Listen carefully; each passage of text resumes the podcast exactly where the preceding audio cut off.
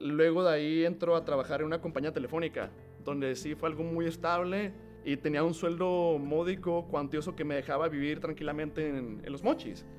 Pero me di cuenta que ese trueque era demasiado injusto en mi vida. Estaba cambiando mi recurso más valioso, que es mi tiempo, por una cantidad módica de dinero. Si lo ves esa perspectiva, realmente el tiempo no, no tiene precio. No tiene precio. El tiempo es como la, la arena, que si la pones en tu mano, se te va a esparcir entre los dedos y, y, pues, nunca vuelve. En un momento tenemos nuestra vida aquí en la palma de la mano, con todos nuestros sueños y metas, que lo estamos postergando porque pensamos que a futuro vamos a tener tiempo para realizar todo lo que soñábamos. Pero ¿qué pasa cuando te arrancan la vida de, de golpe? Todo lo que soñabas se va a la basura porque no tuviste las agallas suficientes para luchar por ello. No hay vuelta atrás. Y recuerdo que en, la- en el trabajo teníamos eh, como que un tipo messenger para comunicarnos con todos los trabajadores, con todos los compañeros y con el jefe. Y me acuerdo que redacté un texto. No recuerdo a ciencia cierta las palabras, pero puse algo más o menos así. Convertirse en alguien común es lo peor que le puede pasar al ser humano porque es como morir en vida. Agradezco el tiempo, la atención y la amistad que me brindaron, pero es momento de tomar mi camino. El día de hoy anuncio mi, mi renuncia.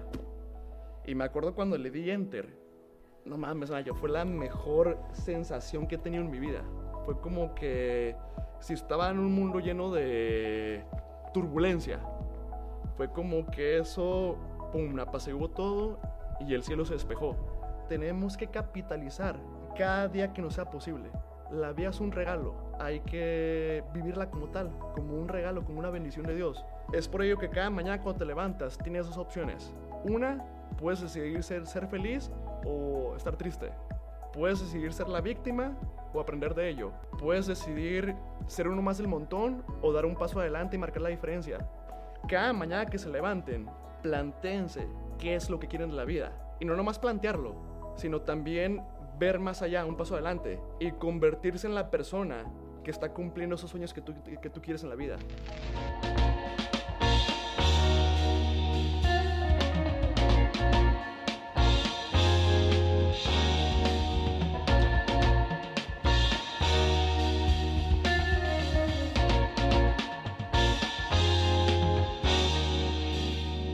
Un placer, mi querido Diego, tenerte en este espacio. No sabes el gusto que me da, este, porque hemos estado platicando mucho, nos hemos encontrado por ahí en redes, este, y te admiro mucho el trabajo que haces, Diego, y todo lo que, lo que, lo que llevas alrededor de tu vida, que es pura buena vibra, compadre. No, hombre, carnal, gracias por el halago, güey. Primeramente, de corazón, gracias, güey. Gracias por el tiempo y el espacio, porque ya tengo también tiempo viendo trayectoria. Es como que, güey, ve las entrevistas y llegué al punto de decir, yo quiero estar ahí, güey, quiero estar ahí, tengo que estar ahí, güey. ¿Qué chingados tengo que hacer para estar ahí, güey? Pues aquí estás. Es lo que digo, yo le digo a la gente, escríbanme, este es un programa libre para gente que realmente ha alcanzado el éxito haciendo lo que le apasiona. Y yo cuando, cuando me escribiste y cuando vi lo que estabas haciendo, dije, este es el, el perfecto ejemplo de una persona que ha luchado mucho para hacer lo que realmente está haciendo. Así que bienvenido, este, mi querido Gracias, Diego. gracias. Y platícanos, por favor, quién es Diego Luque, porque este, la verdad me encanta cómo hablas y todo, pero ¿qué hay detrás de Diego? Platícame tu historia. Y yo les digo siempre, y, y- y- y es como me encanta llevar estas entrevistas, platícame desde que eras niño, compadre. Eh, Diego Luque es un chavo que nació en Sinaloa. Nací en una ciudad pequeña que se llama Guasave, pero realmente mi vida se desarrolló en los mochis. Eh, no sé si conozcas por allá, una tierra hermosa, playa, mariscos, agricultura, béisbol, todo. Y de ahí nos movimos a la capital, a Culiacán. Por, eh, por mi papá, por los trabajos que tenía, era una constante de movimientos. Luego regresamos a Sinaloa y estuve en un colegio marista, por lo cual tuve como que cimientos muy bonitos, porque desde chiquito me enseñaron lo que viene siendo la educación, la cortesía, la humildad, la gratitud. Y poco a poco fueron pasando los años. Y cuando entro a la secundaria es esta etapa de inflexión, de que pasas de ser un niño a un proceso en el que no sabes qué eres, como que, güey, pues ya no estoy en primaria, estoy en secundaria, ¿qué pedo con mi vida? Oye, fíjate, en esa etapa precisamente, Ajá. Diego, este, porque yo de hecho lo platico en mis, en mis conferencias, porque yo fui un niño que era inmensamente feliz, güey, Ujú. alucinado y jugaba y me emocionaba y todo. Y cuando entra la juventud me vuelvo un chavo rebelde, me vuelvo un chavo, un chavo que no sabía, como tú acabas de decir ahorita, no sabías a dónde ibas. A huevo. Y muchas veces los padres confundimos este, esa parte de la, de la juventud y pensamos que el chavo es rebelde y que tenemos que ser, ser duros y educarlos y, y, decirles que esto no y que la madre. Y ahora que yo soy padre y que he entendido precisamente toda esa, esa etapa de la vida del ser humano, es que no es rebeldía, güey. Es algo que realmente te grita a tu interior, que te dice que por ahí a lo mejor no es, o, por, o, o hacia dónde dirigirte para uh -huh. que realmente conectes con esa esencia que venías precisamente desde ser niño, ¿no? Y estuvo muy cagado porque recuerdo cuando entro a, a, la secundaria, yo me juntaba con los morrillos que eran los populares y me sentía muy chingón y todo, hasta que un día en primero de secundaria tuve un pequeño percance o conflicto, por decirlo así, con un compañero. Y a partir de ahí mi vida cambió, pero 360 grados. ¿Qué pasó? De ser un güey de los que eran populares. Me acuerdo que estábamos jugando básquet y el vato andaba como que jugando medio sucio y me acuerdo que no sé cómo ligan acá en Monterrey a hacer un chamoy de que, ah, güey, la cola así como que, ah, ándale puto, algo así. Y el vato como que se lo tomó muy personal y fue como que, güey, a la salida tuyo un pinche tiro. Y así que lleno de pánico, de que, güey, nunca me he peleado en la vida, güey, ¿qué voy a hacer, güey? ¿Qué chingados se supone que tengo que hacer? Y a raíz de ahí recuerdo que pasé por un proceso en el que me empecé a esconder. Le huí al cabrón, empecé a huir. Empecé a huir, huir, huir.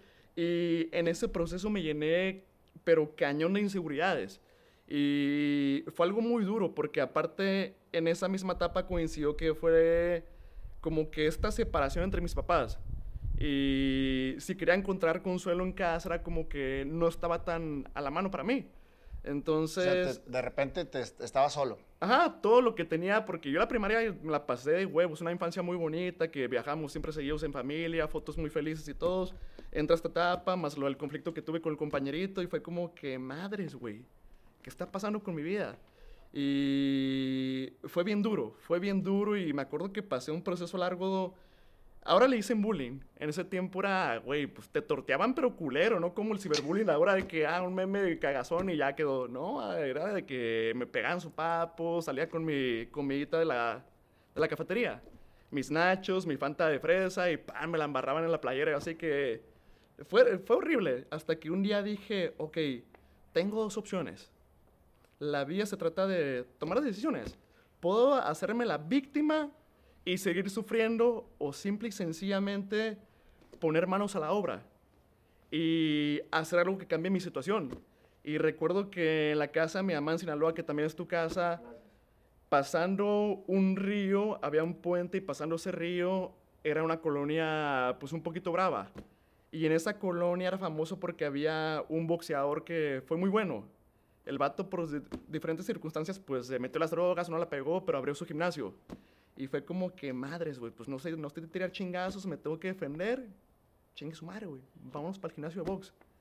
Y ya me acuerdo que estuve ahí buen rato entrenando. Te enseñaron a pelear. Ajá, exacto, pero estuvo bien culero porque, bueno, culero en su momento, pero hoy digo, vaya bendición, porque fue el día uno de que, güey, ¿eres nuevo? Ah, resúbete al tren con ese vato. Me metí en una putiza y así estuve buen rato, pero sabía que esa putiza me iba a ayudar para saber defenderme. Entonces, eh, pasamos este proceso, pasaron como cinco meses, yo ya tenía como que noción del box. Y el vato que me bulleaba, pues ahí estaba encima siempre, encima, encima, encima. Y eso hacía que todos los demás te perdieran respeto. Exacto, exacto. Y hasta que un día, pues como dicen, que... ¿Cómo va esa frase? Que el... El cobarde llega al valiente. ¿Cómo te la sabes? No, no me la sé. Bueno, algo así. Bueno, el punto es que eh, un día este vato me colmó la paciencia y fue como que, ya, güey, no puedo seguir sufriendo este maltrato. Y me acuerdo que el vato llegó y me pegó un sopapo y lo empujé, pero esos empujones que truenan y todo el mundo se da cuenta. Y todo el mundo así como que, ¡ah, la madre! Y como el chiste de Franco Escamilla, que en lugar de la gente hacerme el paro, fue como que, ¡uh, güey! Dice este vato que, que se la pelas, güey, que eres puto no sé qué. La gente me tiene el más candil el vato me quería, no sé si asesinar, pero estaba muy amenazador. Yo así que el corazón se me salía. Y me acuerdo que en ese tiempo los pleitos eran en el estadio de béisbol que estaba enfrente del colegio. Total, llega la hora del pleito. Yo así que madres, güey. Me quise escapar. Yo así que, güey. ¿Otra vez? Sí, de que me voy a brincar la barda aquí el colegio, no sé, estaba muriéndome de miedo. Total, fue como que las circunstancias eh, me orillaron a eso. Ya no tuve salida. Y ya fue como que, ok, ya, pues ya, ya practiqué boxeo, mínimo, si me pega este vato, me, me retiro dignamente. Y me di cuenta que la gente en la etapa de adolescencia, pubertad, los que más se la pegan de buleadores son los que menos saben pelear. Total, me Sí, es neta eso, eso es neta. Eh, los que bulean es porque en sí dentro de ellos guardan como que mucho rencor o falta de amor o inseguridades. Total, pasa eso, llega el vato, me tira un chingazo que lo vi en cámara lenta, así un sabanazo. Eh, y mi reacción fue automática del boxeo, como que, pum, lo cabeceé, dos chingacillos, el vato se fue en algas, eh, empezó a, creo que le salió sangre de la nariz o la boca, no sé. Y yo me asusté, yo empecé a llorar. Yo empecé a llorar así como que todo el mundo que, güey, ¿por qué lloras, güey? Ganaste, güey. Yo así que llorando. Y a raíz de eso mi vida cambió de una forma maravillosa. Porque la raza me empezó a respetar y me di cuenta que esa posición me puso en algo que hoy en día es lo que hago, ayudar a los demás.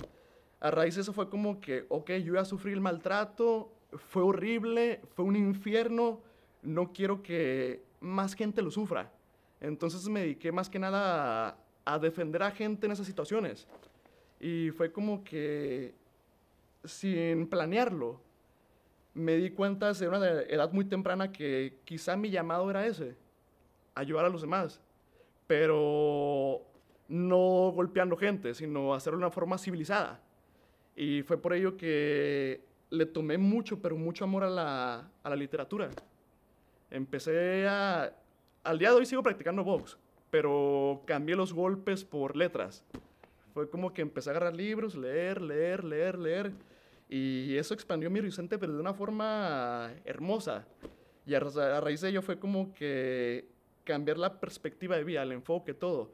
Y me di cuenta que si dejaba que mi vida se guiara por mi corazón, la vida misma me iba a mostrar un camino más amoroso, en el cual todo iba a cambiar, iba a cambiar la misión de vida, el enfoque, la visión, todo. Y lo más importante, la forma en la que yo percibía mi exterior. Y mejor aún, la forma en la que yo me percibía a mí mismo. Entonces fue cuando le di cabida al amor. Como dice tu playera, que está bien chingona, por cierto. Que, Que me encanta. Sí. El amor es la respuesta. El amor es la respuesta siempre y a todo. Así lo veo yo y esa filosofía me mantiene con los pies en la tierra y de una forma... Sé que para ser pleno se necesita mucho, pero por lo menos calla que pasa. Pongo mi semillita y me siento más cerca de la plenitud, ¿sabes? ¿Qué pasa después de eso, Diego? O sea, ya terminaste tu etapa de adolescencia, este, encontraste y conectaste. ¿Ahí crees tú que encontraste tu pasión? Eh, no, fue un parte del camino. Porque ya luego pasa esta etapa de que llego a la... Termino la prepa. Viene otro dilema en mi vida que, madres, güey. Ya terminé la prepa. ¿Qué sigue ahora? ¿Qué quiero estudiar? No sé, güey. No sé, porque hice mi examen de orientación vocacional. Y me salieron como 20 mil carreras. Y todas como que muy dispares una de la otra. Me aparecía que científico, marino, químico, biólogo, administrador, abogado. Oye, ¿qué, qué, qué gran error comete la gente en dejarse guiar por algo que a lo mejor no es su interior, sino que es lo que le están diciendo que hagan. O sea, creo yo que la carrera es una de las cosas más importantes Ujú. que tenemos que escoger como seres humanos y la tenemos que escoger desde adentro, no desde Exacto. afuera, ¿no? Y viene este examen y terminé más confundido lo que estaba, que, güey, si no sabía que iba a estudiar, ahora menos, güey, no, no sé qué pedo. Total, fue como que me guié por la intuición, lo que me decía el corazón y empecé mi carrera estudiando psicología. Te estoy hablando que eso fue en el 2006 más o menos. Y en ese tiempo, como que era otro tipo de enfoque. Ya ves que hoy en día está más de, por decirlo así, más de moda todo este del movimiento motivacional y ser positivo. En aquel tiempo era como que algo muy, muy guardado en una caja, que no se tocaba mucho. Entonces me meto a psicología y me gustó mucho. Estuve un año. Pero empezó, ya sea por parte de mi papá, de mi familia, mis amigos, de que, güey, cámbiate de carrera, cabrón. Psicología, te vas a morir el hambre, güey. Nunca, pues, ¿cuándo has visto un psicólogo que, que viva bien? Yo así que, pues, aparte por la inmadurez de que, güey, pues sí es cierto, güey. Me la voy a pelar, yo creo. Total, por escuchar a los demás me cambié de carrera. Terminé mi carrera en administración de empresas con eh, especialidad en economía y finanzas. Que al día de hoy esa madre, pues, me ha servido poquito, pero es como que no me ha funcionado para realmente desarrollar una carrera. Más sin embargo, para administrar mis finanzas de manera personal sí me ha servido. Pero siento que sí perdí mucho tiempo en mi vida ahí. Y lo de la actuación viene mucho después, muchos años después. Termino la carrera, empiezo a trabajar ahí en Sinaloa, en chambitas chiquitas, por ejemplo en un Walmart, estuve en un Walmart como jefe de electrónica, que suena muy chingón, pero estar encerrado todos los días, trabajar Navidad y todo, ganando 5 mil, 6 mil pesos mensuales. Total, y estuve brincando de chambitas sin chambitas porque Mochis es una ciudad chica y no hay como que mucho a dónde expandirse. Eh, luego de ahí entró a trabajar en una compañía telefónica, donde sí fue algo muy estable y tenía un sueldo módico, cuantioso que me dejaba vivir tranquilamente en, los mochis. Pero me di cuenta que ese trueque era demasiado injusto en mi vida. Estaba cambiando mi recurso más valioso, que es mi tiempo, por una cantidad módica de dinero. Y recuerdo bien esa etapa que... Espérame, espérame. Acabas de decir algo importantísimo. Ajá. Muchas veces no valoramos nuestro tiempo. Exacto. O sea, pensamos que el, gastarlo de una manera, este, a lo mejor muchas veces inconsciente, es lo que debemos de hacer y no. O sea, nuestro tiempo es lo más valioso que tenemos. Entonces, si realmente todos tuviéramos conciencia y claridad de en qué invertir nuestro tiempo, nuestra vida fuera diferente, ¿no? Exacto, carnal, exacto. Como dijo Pepe Mujica, eh, todo lo que compras no lo compras con el dinero, lo compras con el tiempo que invertiste para conseguir ese dinero. Entonces es como que, madres, si lo ves esa perspectiva, realmente el tiempo no, no tiene precio, güey. No tiene precio. El tiempo es como la, la, arena, que si la pones en tu mano, se te va a esparcir entre los dedos y, y pues nunca vuelve. Y recuerdo cuando estaba trabajando en esa compañía, fue como que, mierda, güey me siento infeliz, estoy cambiando mi tiempo por dinero. Y me sentía muerto en vida, ¿sabes? Y eso es horrible porque sentía que mis mejores años de juventud se estaban yendo a la basura. Y cómo fue el contraste de trabajar en una empresa a convertirme en actor. Al día de hoy te puedo decir de corazón que detrás de todo momento malo de la vida o tragedia hay un trasfondo que se llama bendición y aprendizaje invaluable todo surge porque mi papá falleció. Él ya tenía una enfermedad terminal, tenía cáncer de hígado, pero falleció por un paro cardíaco que se lo agradezco a Dios porque así sufrió menos. Mi papá ya estaba en una etapa que el, el tumor le estaba empujando los demás órganos, tenía que dormir con parches de morfina, era muy doloroso para él. Y recuerdo que un día yo estaba en la casa, estaba mi papá.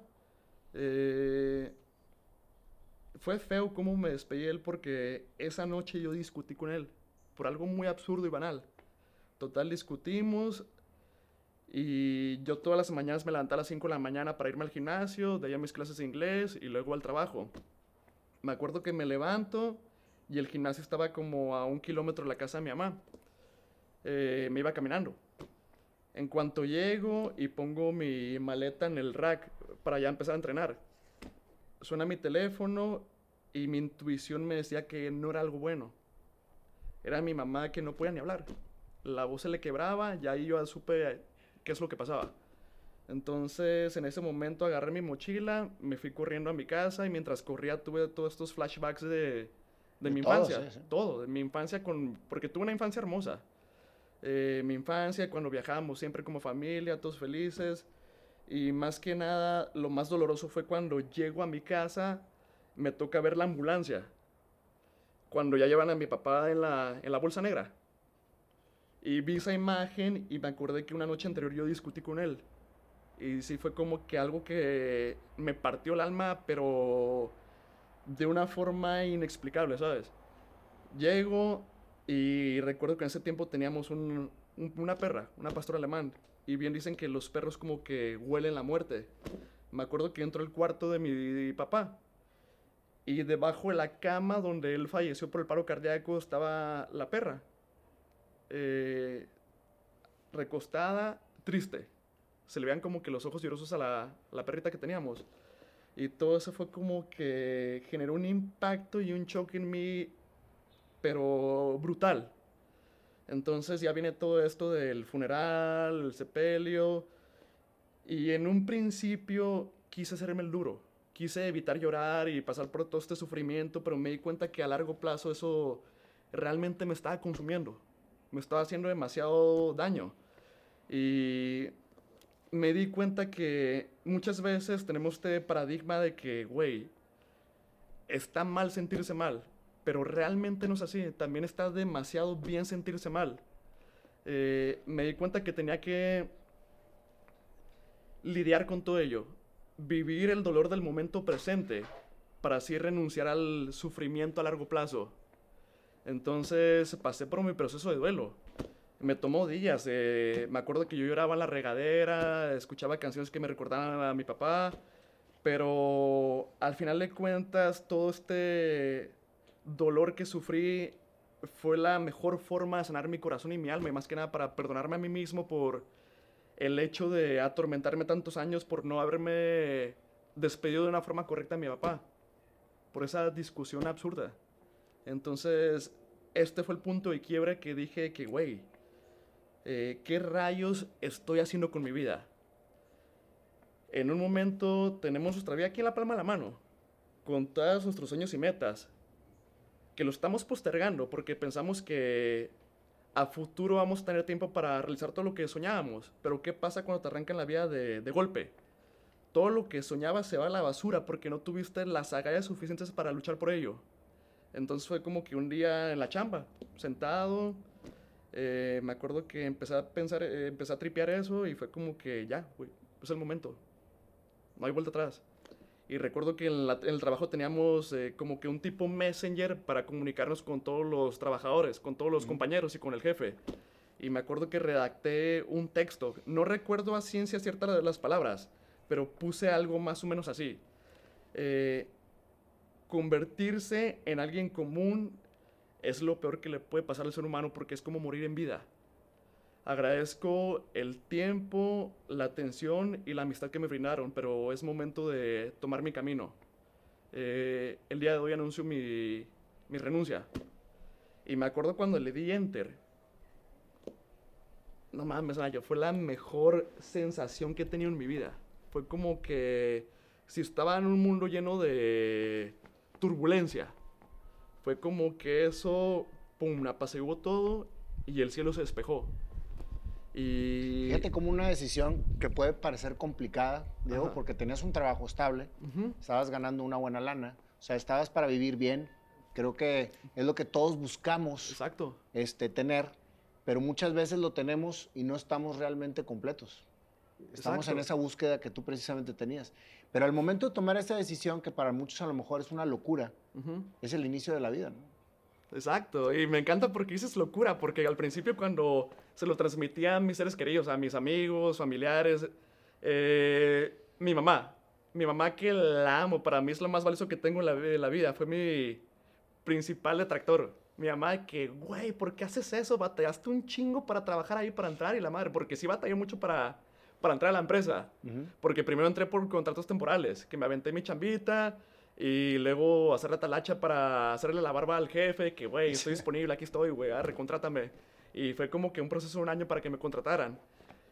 Entonces, cuando renuncio, mi mamá casi le da un infarto. Mi mamá así que, güey, estás loco, ¿por qué haces eso, güey? No lo hagas, por favor, recapacita, mijo, recapacita. Así que, mamá, ya no hay vuelta atrás, la decisión está tomada. Y los que se supone que eran mis amigos, de que, güey, estás tonto, güey, ¿por qué haces eso, güey? Vas a fracasar, no te va a ir bien, güey. Nunca has actuado, güey, no sabes nada de eso. Pero tú querías ser actor. A huevo, a huevo. y fue como que, güey, pues igual y sí la cago. Pero estoy en un punto en mi vida en el que no estoy casado, no tengo hijos. Puedo arriesgarme, güey. Igual y si la cago, no hay pedo. Mm. Empiezo desde cero. Pero no pienso dejarlo en el hubiera. Entonces fue como que renuncié y a los dos días volé a Ciudad de México. Y de entrada yo no conocía Ciudad de México, jamás había estado ahí. Y cuando llegué fue como, ¿cómo te lo diré? ¿Viste la película de George de la Jungla? Sí. La del noventa y tantos con Brendan sí, sí. Fraser, que el vato llega, lo sacan de la jungla para ir a la ciudad, el vato ve todo así como que no mames, güey, ¿qué es esto, güey? ¿Dónde chingados estoy? Así llegué yo a Ciudad de México porque ya que iba a Ciudad de México me di cuenta de un término que usan allá, pro- provinciano. Venía de provincia y no estaba acostumbrado a ver cosas tan chingonas en una ciudad y más que nada la diversidad cultural. Gente que nunca había visto en mi vida, cosas que, por ejemplo, para ellos son muy comunes y en una ciudad chica para mí es muy inusual. Y sí fue como que, madres, todo este impacto. Total, me acuerdo que llego, a los tres días hago un casting para un comercial de, de coches, me marcan a los dos días, güey, te quedaste, grabas hasta el día.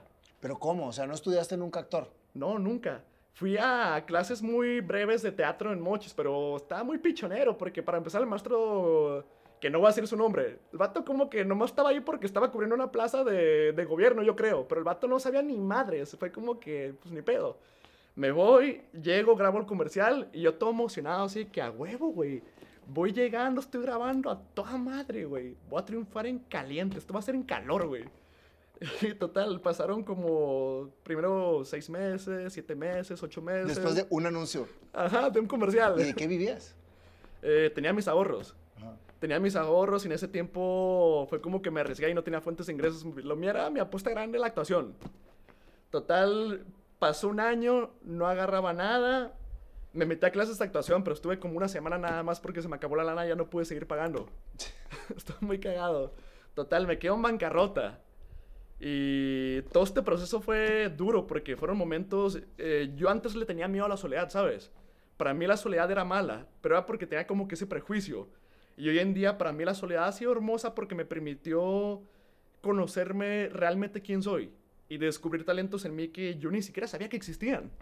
Entonces, todo este proceso fue como de mucha soledad, de depresiones, de llorar otra vez en la regadera, de replantearme la vida, de que, güey, qué chingado estoy haciendo, güey. A lo mejor mi mamá tenía razón, güey. Estoy, loco, güey. Me hubiera quedado mejor allá, güey, chingado. Y fue como que, pues ni pedo. Me regreso para Sinaloa.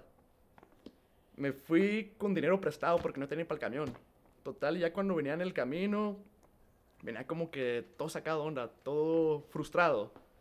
Llego a Mochis y al siguiente día me marcan de una producción que voy a estar eternamente agradecido con ellos porque fueron los que me dieron mi primera oportunidad. Total, me marcan de que, oye, te vimos caminando los pasillos de la escuela, me das perfil para un personaje, un personaje chiquito en un proyecto nuevo, quiero saber si te interesa para proponerte para el personaje. Les comento que sí y total, pasan tres días, me marcan, esto fue un lunes, me marca, no mentira, fue entonces, no, sí fue lunes, me marcan el miércoles para decirme de que, güey, ya quedaste, grabas mañana jueves. Yo estaba en Mochis. Ahí te va lo, lo más cabrón de todo esto. Eh, Mochis es una ciudad chica, hermosa pero chica. Eran vacaciones de verano. En verano los vuelos se saturan. Es como que, güey, pues está cabrón agarrar un vuelo porque todo el mundo aquí del pueblo quiere salir y viajar y, no sé, eh, relajarse. Total, eh, no había vuelos. Que qué bueno que no había porque todos no, no, no tenía ni, ni para pagarlo. Fue como que no hay pedo. Chequeé los camiones. eh, y vi uno que sí me alcanzaba ya con dinero propio. sí me alcanzaba y el tiempo de trayecto me iba a hacer llegar así que casi casi que pisa y corre y vete a grabar el set, güey. Total, ya venía yo en el camión todo decidido que a huevo, güey, gracias Dios porque esta es la oportunidad de mi vida, ahora sí. En el camión y como a eso de las dos y media de la madrugada, madrugada que es noche, que no, no hay luz. Antes de llegar a Guadalajara, el camión se descompone. Yo así que no mames, güey, qué pedo, güey, chingado. Me bajé con mi maleta a la carretera a pedir raite. Pero pues era de noche, güey, nadie, nadie me iba a raite, güey. Era como que, güey, de noche, un cabrón que se ve sospechoso porque traía la barba larga, así larga, larga, así como que se ve malo, güey, no, mejor no. Todos se fueron de paso. Total, arreglan el camión como a las 3 horas. Me monto, ya así como que, bien, güey, un segundo suspiro, ahora sí llego. Voy a llegar más barrio que nunca, pero llego. Avanza un kilómetro. ¡Pum! Se apaga. Se volvió a descomponer.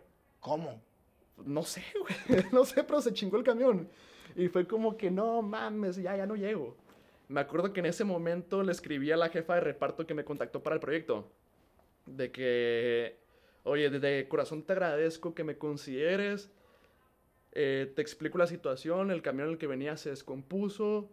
Si va a haber cambios de producción, lo entiendo por completo y de antemano te doy las gracias de corazón. Pero quiero que sepas que yo ya voy para Ciudad de México. Total, me dice la jefa de reparto que, güey, espérate, te marco ahorita. Me marca como a los 20, 30 minutos. Y ya me dice que, oye, Diego, lo siento mucho, te tuve que reemplazar. Te tuve que reemplazar porque pues no podíamos parar la, la producción ni nada. En ese momento sentí como mi vida se hacía trizas. Mis últimos ahorros los gasté en ese camión. Fue como que a la mierda, güey. Ahora sí ya no sé qué hacer, güey. Estoy perdido, estoy perdido. Total, me acuerdo que llego a Ciudad de México, lo primero que hice fue plantarme en la casa productora para platicar con ellos, porque es muy común que si quedas mal te, te vetan y no te dan chamba. Llegué, eh, les expliqué la situación y la jefa de reparto se portó bien buena onda de que, güey, muchas gracias por venir porque eso habla muy bien de ti, güey, de tu ética y tu profesionalismo. Olvídate que te vamos a vetar, güey. Eh, seguramente en un futuro volvemos a trabajar juntos. Yo así que, pues, Simón, me fui también con el mal sabor de boca. De, una parte me fui bien contento porque hice lo que tenía que hacer, disculparme, explicarles la situación, pero por otro lado me sentía mal porque, güey, pues no está funcionando lo de la actuación, a lo mejor no es mi camino, a lo mejor tengo que, que volver a mi ciudad y volver a la oficina, no sé. Total, me quedé tres días más en Ciudad de México, hice casting para una refresquera muy famosa, me regreso a Sinaloa, el día que regreso me marcan de que oye Diego, te queremos para el callback. El callback es cuando te vuelven a marcar como que, güey, estás en el top 3 de posibles candidatos para quedarse con el proyecto. Total, pasa eso, me dicen de que me ocupaban para el callback, les comento que pues no puedo ir, güey, la no puedo ir, lo siento mucho. Me marcan a los dos días de que, oye, ya te quedaste, güey, prueba de vestuario, vente ya. No puedo ir, güey, estoy acá en Sinaloa. Bueno, la neta, mejor vente, con que llegues a grabar, me dijeron.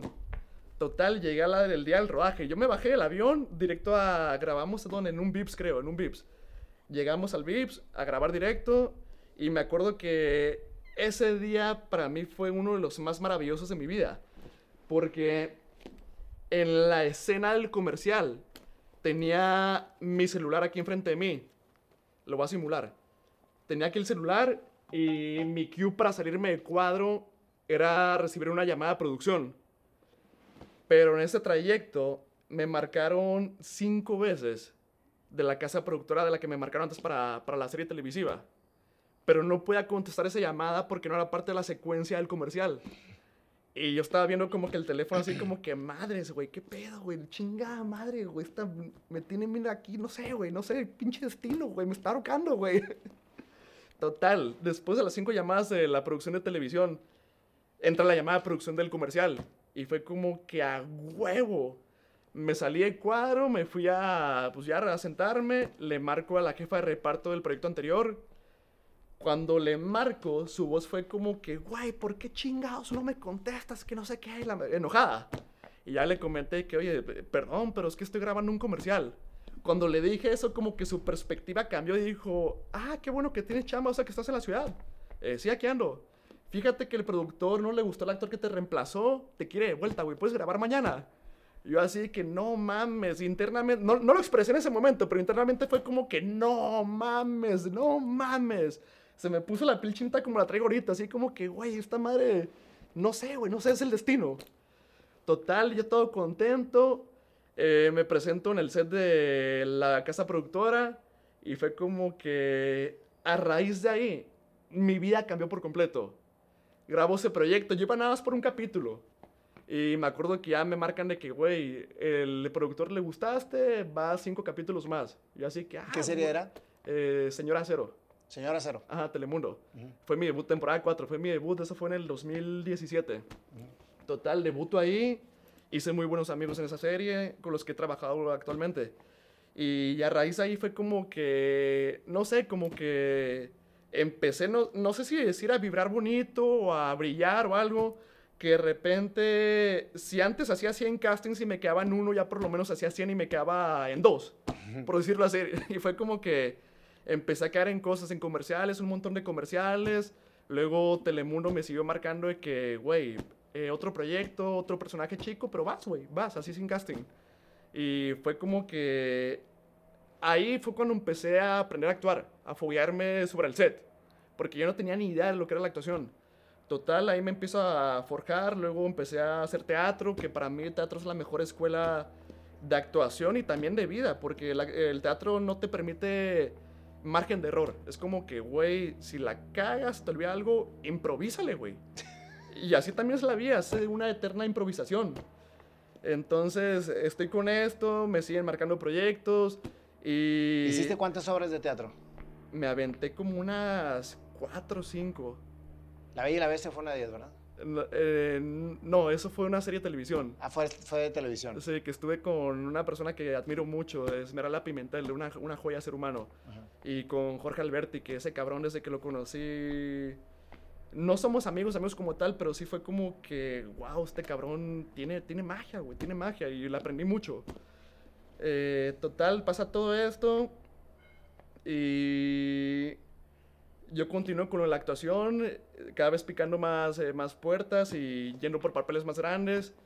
Y llego a un punto en el que digo de que, güey, estoy haciendo lo que me gusta, pero no me siento pleno.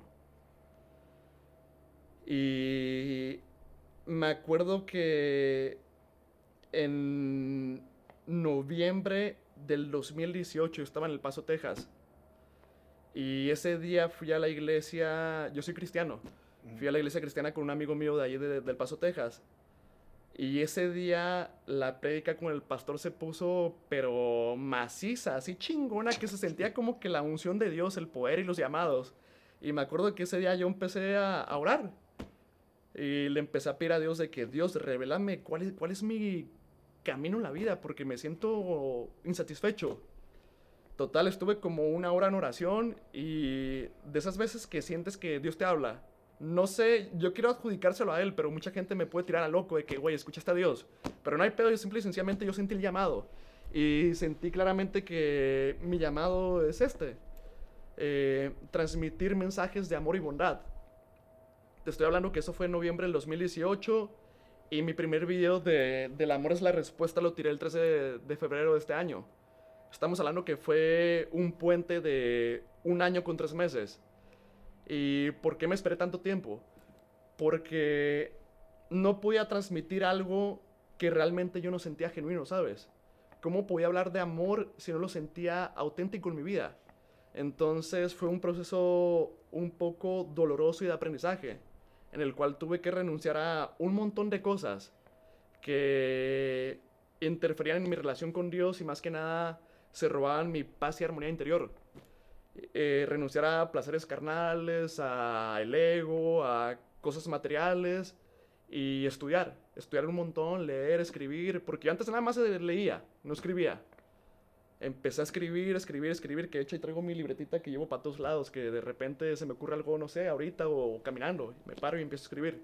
Mm. Empecé a escribir, escribir un montón, escribir, escribir, escribir. Total, me acuerdo que entramos en el 2020, yo uno de mis propósitos de año nuevo fue ese. Y casualmente, desde que me hice actor, tanto Navidad como Año Nuevo, siempre me piden que dé como que el speech de, cierre de año de Navidad. Y me acuerdo que el de Año Nuevo del 2020, el cuñado de mi hermano me grabó porque nos juntamos de que toda la familia, que los cuñados de mi hermano, tíos, tías, sobrinos, todo. Una reunión grande muy bonita. Y me acuerdo que me aventé el speech y el cuñado de mi hermano me grabó. Pasan días, por allá a mediados de enero me lo manda, de que, ah, güey, se me pasó mandarte tu video y la chingada. Lo veo, vi el video, fue un speech como de 15 minutos. Lo vi me quedé así como que, güey, no mames, ¿a poco este vato soy yo, güey, diciendo cosas tan chingonas? Fue como que, no mames, entonces es una señal, güey. Estoy preparado, güey, estoy preparado. Total, agarré mi camarita, bueno, mi celular, porque me grabo con el celular. Eh, compré un tripié chiquito, esos acá, de los que vienen en manquetas que se rompen de volada. Lo puse, pero como estaba chiquito, no me alcanzaba la altura. Fue como que puse la mesa, un chingo de libros, caja de zapatos, el tripié todo muy cagado. Y me acuerdo que me empecé a grabar. Y empecé a hacer un montón de tomas, un montón de tomas hasta que una me gustara. Y me acuerdo que ya cuando lo grabé, lo edité, pero fue como que una, un ligero bloqueo de que, güey, ¿y si no funciona? Si a la gente no le gusta. Y ya me quedé tripeando de que, güey, no tiene por qué gustarle a la gente, me tiene que gustar a mí, güey. Si me gusta a mí, lo voy a hacer con amor. Y si lo hago con amor, poco a poquito eso me va a abrir puertas. Claro. Entonces fue como que, pum, lo tiré, lo subí a Instagram y Facebook. Y tuve como opiniones encontradas de la gente. Gente que decía de que, nah, este pinche vato ridículo y no sé qué, que me encanta porque los haters son como que es publicidad gratis, ¿sabes? me encanta ese pedo. Y gente que me decía de que, güey, qué chingón. Lo, lo, más cómico fue que gente que conozco y me conoce fueron mis principales, eh, ¿cómo te diré? Eh, fueron los que me criticaron en la primera instancia y gente que no me conoce me empezaron a apoyar. Fue como que, güey, gracias por ese mensaje. La neta me sentía mal, te escuché hoy y me ayudó un chingo. Y fue como que, qué raro, güey, qué raro que la gente que te conoce, que piensas que son tus amigos o tu familia, eh, pueden ser los primeros en señalarte. Y gente que ni te conoce, güey. ¿Sabes qué es lo que pasa? Este, Diego, que cuando uno quiere hacer algo diferente, la gente que lo rodea es el principal retractor. Exacto. Porque no quieren que te buleen, o, que no, o no quieren que, que, hagas el ridículo, o no quieren que la gente te etiquete. Este, pero muchas veces el quererte ayudar pues te bloquea hacer lo que realmente quieres. Y el otro tipo de gente es el que te dice que no lo hagas porque no se atreve a hacerlo. Entonces, Exacto. yo creo que ahí tenemos que ser sumamente netas con uno mismo. Es decir, no tengo por qué preguntarle a los demás. O cuando realmente es algo que, que, que, tiene, que quieres hacer, que, que tenga que tener una opinión de un profesional, pídeselo a un profesional. Por ejemplo, en mi caso, el canto. Que yo digo, bueno, este, toda la gente que, que estaba a mi alrededor me decía que no cantara. Pero digo yo, bueno, le voy a preguntar a un profesional para ver si en realidad tengo o no cualidades para poder cantar. Y entonces es ahí donde, donde puedes tomar la decisión. Y aunque el profesional te diga que no, busca otros dos profesionales que te, ah, digan que sí. Este, pero la cosa es, es tener ese visto bueno de una persona que lo haga bien, que sea un profesional, un profesor, un maestro, un, o un profesional en hacerlo.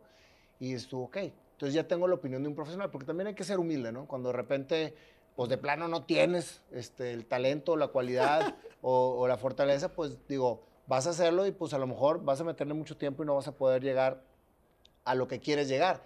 Pero si lo, si lo quieres hacer tú para ti, que eso es lo principal, muchas veces aunque no lo hagas bien, empiezas a, generar a tu alrededor algo positivo, porque lo estás haciendo para ti. Y eso es precisamente cuando la gente empieza a trascender, cuando hace las cosas para uno y no para los demás. Exacto, exacto. Me, encanta cómo lo explicaste, la neta estuvo maravilloso. Eh, que muchas veces nos, nos limitan por querernos proteger y las otras personas que lo hacen porque tienen miedos. Hace poquito leí en el libro de Inquebrantables de Daniel Javid que para mí ese cabrón es una maravilla. para mí es como mi sensei de vida, mi gurú espiritual. Sí, sí, sí, muy bueno. Dice, la gente te perdona todo menos el éxito. Y sí fue como que al principio mucha raza me tiró duro de que no, güey, te ves ridículo y la madre. Sí, claro. Pero era por eso, porque me di cuenta que, güey, es gente que está frustrada. Pero ¿cuánta gente deja de hacer su sueño por ese tipo de comentarios? Exacto, güey, lo dejan en el hubiera, güey, el hubiera es el mayor asesino de sueños. Entonces fue como que, pues, chingón, güey. Todo eso, críticas y la madre, va a ser mi combustible porque yo sé que algún día esa raza que me juzga me va a hablar, güey, para pedirme un consejo o para agradecerme un mensaje que les di. Y dicho y hecho, al día de hoy hay gente que me tiraba bien duro y me han mandado mensajes de que, carnal, una disculpa, güey.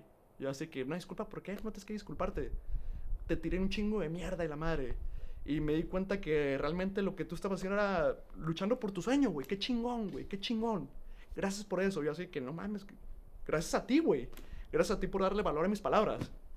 Y todo esto creo que... ¿Está realizado? Sí. Me siento sumamente feliz. Siento que... Obviamente hay cosas que también quiero lograr, pero todo a su debido momento. Pero al día de hoy te puedo decir que me siento sumamente feliz. Y cada día ando un paso más para alcanzar la plenitud perfecta. Me siento demasiado bien. Y a raíz de todo esto fue como que empecé con lo de mis videos transmitiendo mensajes y eso me empezó a abrir puertas para varias circunstancias de la vida. Por ejemplo, yo lo hice solamente para transmitir el mensaje y llevar a la gente. Pero esos, esos videos me han ayudado en el medio artístico. Porque jefes de reparto, productores me han buscado de que, güey, traes una vibra muy bonita, muy chingona. Queremos invitarte a un casting o ya de plano de que, güey, vas al, al proyecto directo. Por ejemplo, ya es que hemos platicado y pactando la fecha. Y pasó un trayecto como de, no sé, tres, tres meses, yo creo. Sí, sí. Yo voy regresando de Ciudad de México porque estuve grabando un proyecto muy, muy chingón, que no puedo decir mucho porque tenemos contrato de confidencialidad, pero es un proyecto ambicioso, grande, que me cayó la nada. Me cayó la nada. Fue como que la jefa de reparto con la que ya trabajé anteriormente me marcó y me dijo, güey, tienes casting vía Zoom eh, para que lo prepares y listo, ahí te va, te va el guion. Hago ese casting y al siguiente día me dicen de que, oye, nos gustó mucho, queremos saber si te puedes rasurar y si estás disponible las fechas. Les digo que sí, pasan 15 minutos, me marcan, ya, güey, estás adentro. ¿Y te rasuraste? Sí, sí, andaba con el puro bigote acá. y estuvo muy cagado porque anteriormente los demás proyectos que no eran tan ambiciosos como este eran, eran procesos largos de, de selección de personaje. Y esto fue en caliente, fue el casting, el siguiente día, pum, ya estás adentro. Y gran parte de ello me, dijo la jefa reparto de que, güey, te quedaste no porque seas el mejor actor. Lo haces bien, pero no eres el mejor, güey. Pero te quedaste porque tienes algo que mucha gente en este medio artístico y en la vida en general no tiene. Una energía y una vibra bonita. Por eso te contratamos. Yo así que a huevo, güey, a huevo. Está dando resultados. Ajá. ¿Qué le dirías tú a la gente este, que está precisamente pensando en, en- en hacer algo diferente y no se atreve? Ahí está, una analogía muy bonita. El siglo XXI es hermoso, eh, dependiendo cómo lo utilices. Redes sociales. Las redes sociales pueden ser muy buenas o muy contraproducentes. Y yo un día en mi tiempo de ocio, me acuerdo que, porque yo me meto a Facebook nada más a ver memes y videos cómicos, videos que me gustan. Y vi una imagen específico que me cambió la perspectiva de vida, pero cañón. Veo la imagen, están Snoopy y Charlie Brown sentados en un muelle, viendo las estrellas. Bien bonita la imagen y todo. Y voltea Snoopy, eh, Charlie Brown a, a Snoopy y le dice, oye Snoopy, un día vamos a morir. Voltea a Snoopy a ver a Charlie Brown y le dice, sí Charlie, pero los demás días no. Fue como que en ese momento, ya se me puso la piel chinita otra vez, Nayo. checa. Sí, sí, sí. Fue como que, güey, cuánta sabiduría en una imagen que me encontré por mera casualidad. O diosidencia. Exacto. Y fue como que sí me quedé de que, güey, eh, tenemos que capitalizar cada día que nos sea posible. La vida es un regalo. Entonces hay que vivirla como tal, como un regalo, como una bendición de Dios. Y es por ello que cada mañana cuando te levantas tienes dos opciones. Una, puedes decidir ser, feliz o estar triste. Puedes decidir ser la víctima o aprender de ello. Puedes decidir eh, ser uno más del montón o dar un paso adelante y marcar la diferencia y dejar un legado, pero un legado bonito, espiritual, un legado de amor. Entonces, fue en ese momento que comprendí que, güey, si tengo todos los demás días de regalo en la vida, ¿por qué no los utilizo para hacer cosas positivas? Y parte de ello es ser feliz, sonreír, reír, más que nada. Eh, no sonreímos para ser felices, somos felices porque sonreímos. Porque sonreír es un indicador de que en tu vida hay amor. Y si no sonrieras, imagínate cómo sería tu vida. Un día sin sonrisas es un día sin amor y un día sin amor es un día sin vida. Entonces como que, güey, ponte las pilas, cabrón, ponte las pilas, güey. Obviamente va a haber días buenos y malos, pero por lo menos si hay un día malo, aprende de ello. De todo se tiene que aprender. Exacto, exacto. Y mi mensaje es ese. Cada mañana que se levanten, planteense qué es lo que quieren de la vida.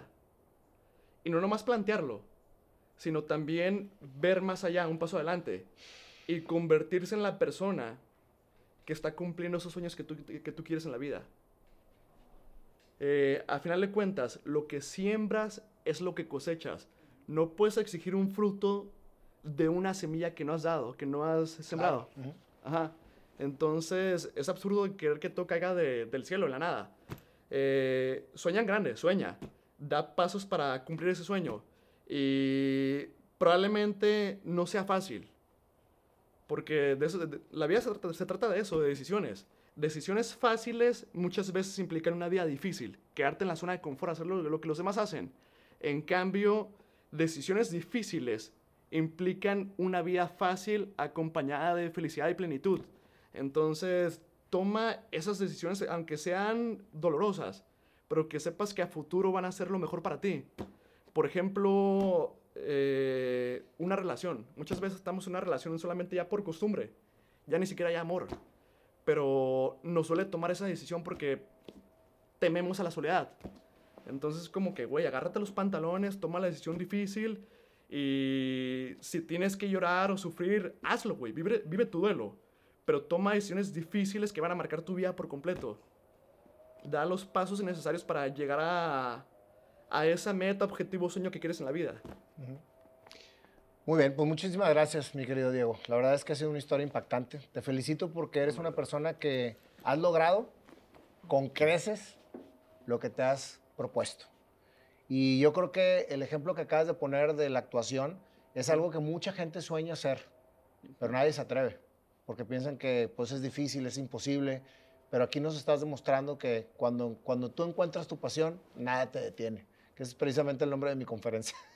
Qué chingón, güey, qué chingón. Cuando encuentras tu, encuentras tu, tu, pasión y que nada te detenga. Entonces te felicito y pues ya sabes que en este programa siempre lo terminamos con una canción este, que es precisamente la historia de tu vida, que tú acabas de escribir para nosotros. Así que, mi querido Panda, este, bienvenido. Jorge Luna, el Panda. A huevo. Diego. Un placer, carnalito. Compadre, Diego, esta es una canción improvisada. Vamos a ver qué es lo que sale de tu historia.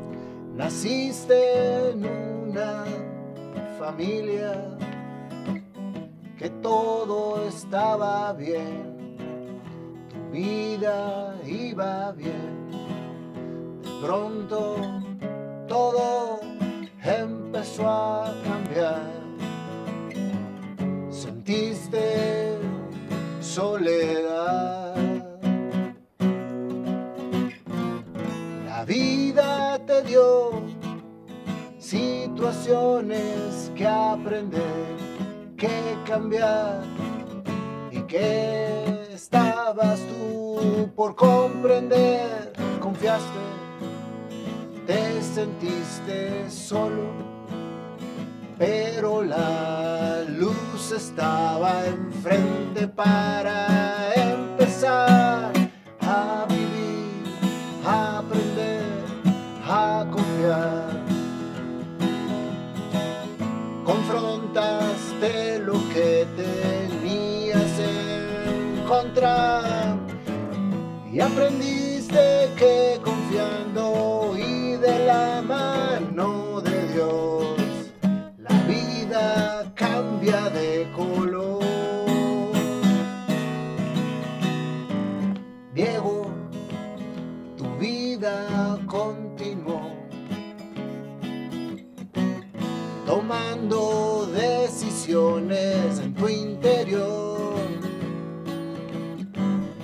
escuchando sin comprender lo que la gente te decía,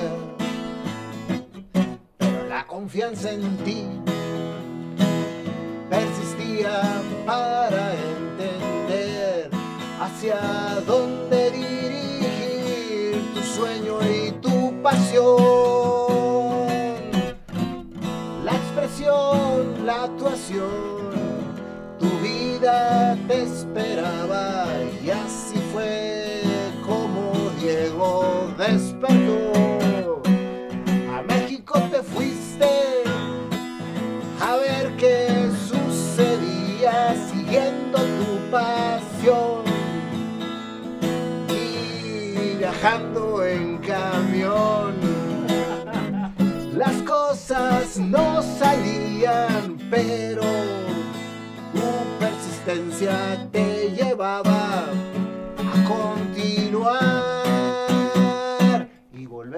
actor.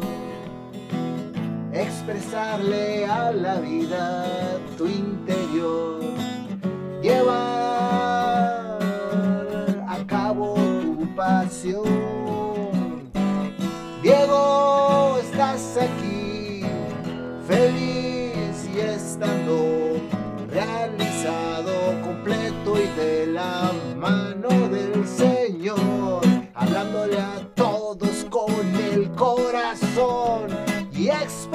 tu emoción.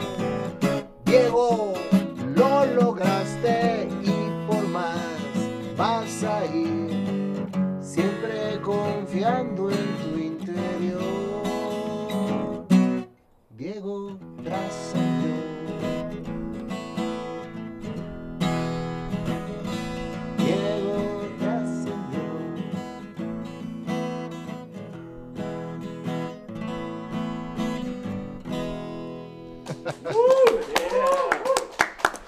corazón, mi querido Diego. Qué belleza de rola, gracias, güey. Es que, ¿sabes qué? Como que a mí me sentía más el ritmo así como que, que para ir platicando la historia, porque es admirable lo que has logrado hacer, Diego.